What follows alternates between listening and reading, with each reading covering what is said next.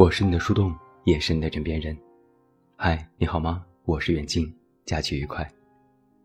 在今晚的特别节目当中，远近为你送上的这篇文章来自温血动物，题目叫做《没有告白的爱情故事》。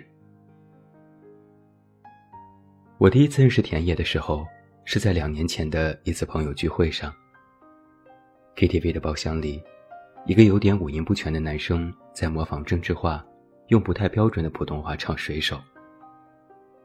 后来熟了之后才知道，他的普通话是真的不咋标准。当时我坐在角落里，托着下巴，大家脸上的表情都有些凝固。这首歌接近尾声的时候。他慢悠悠地走到点歌机旁边，大家以为他要切歌，没想到他又点了一遍，激情澎湃地唱了第二遍。这时候，去卫生间的人明显增多了，悲怆激昂的歌声在包厢里回荡着。他给人的第一印象就是那种平平无奇，很难让你对他有什么好感的男生。电影《大话西游》里。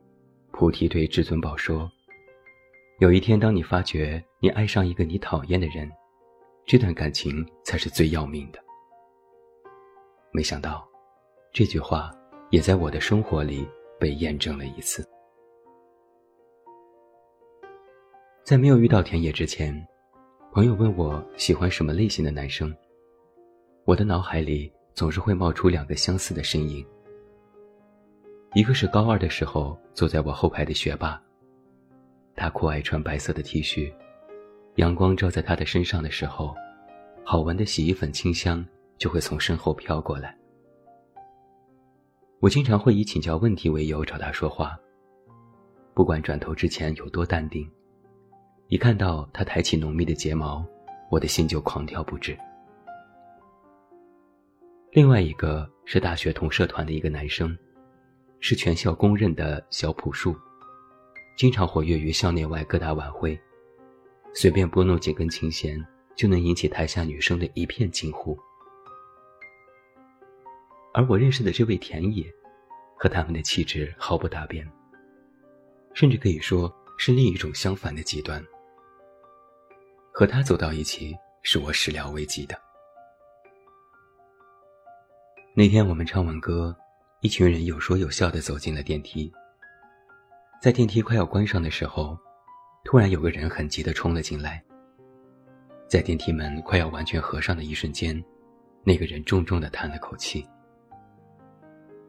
当时大家都没有在意，继续有说有笑。忽然从人群中伸出了一只手，迅速按下了开门键，电梯门又开了。是他。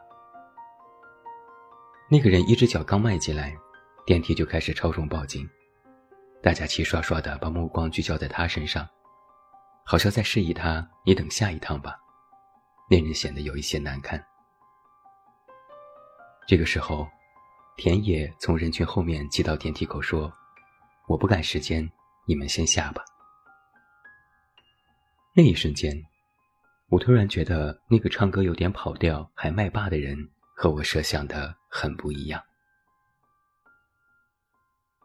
你知道吗？喜欢上一个一开始有点讨厌的人的开端，似乎都是这样。一开始你对他没有抱任何期望，甚至还觉得他的举止投足有点让人厌恶。但有时候，他突然做了一件和你想象的很不一样的事情，他就变得神秘起来。你越是对他好奇，就会陷得越深。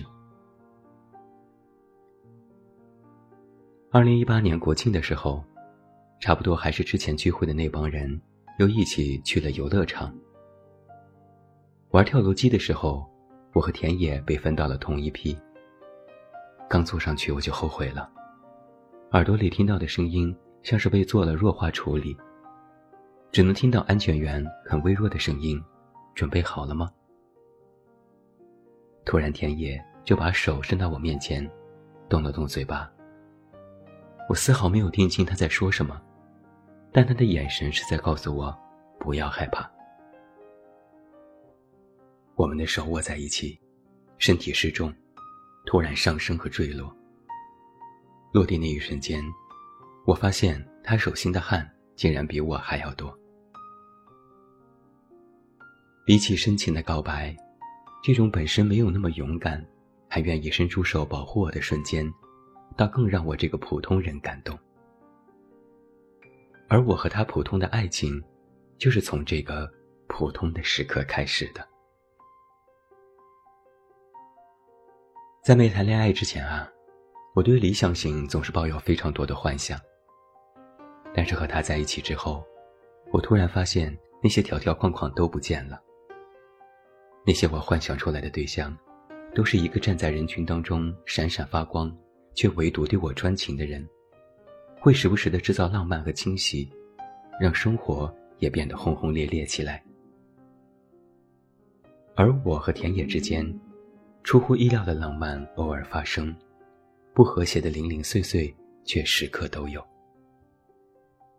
他喜欢在游戏战场里打打杀杀，而我喜欢抱着平板。安安静静的画一天画，但我们凑到一起的时候，还是能说好多好多废话。他经常在家邋里邋遢，明目张胆的打嗝和放屁，而我也时常一言不合就火山爆发。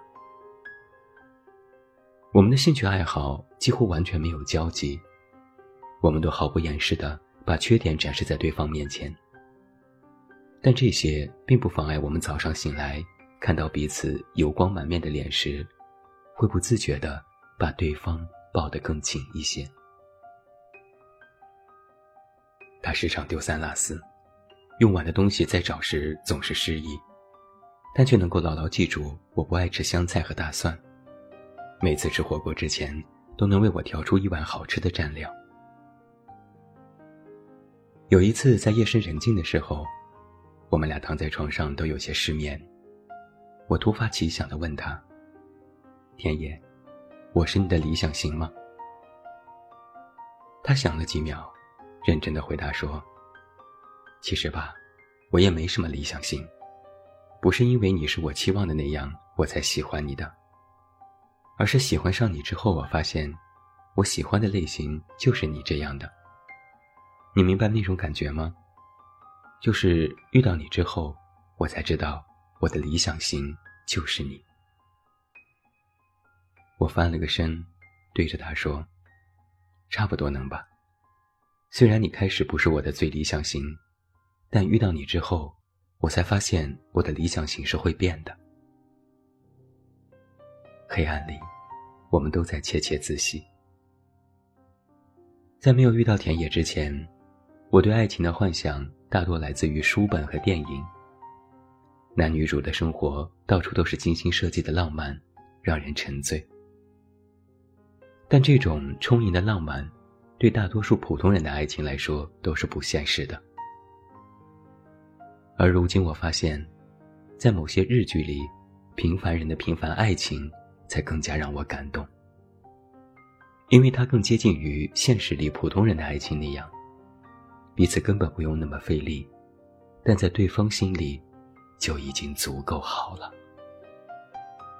有一次，我们手牵手在路上走着，我无意中踩到一个井盖，他突然停下来，很认真地说：“踩井盖会倒霉的哦。”然后就地向我传授了一套解咒术。他一边拍手，一边在原地跳了三下，嘴里还念着“霉运霉运，快走开”，肚子上的赘肉也跟着晃动了几下。我扑哧一声就笑了。我模仿着他的样子，刚跳了一下，拍了下手。他一边憋笑，一边很大声地说：“你这个样子好傻，好可爱呀！”身边不停的有人经过，他们非常不解地看着我。但那一瞬间，我觉得那种感觉真好啊。我们是那么的渺小和普通，但却在彼此的眼睛里。闪闪发着光。我是你的树洞，也是你的枕边人。关注公众微信“远近”，找到我。我是远近，假期愉快。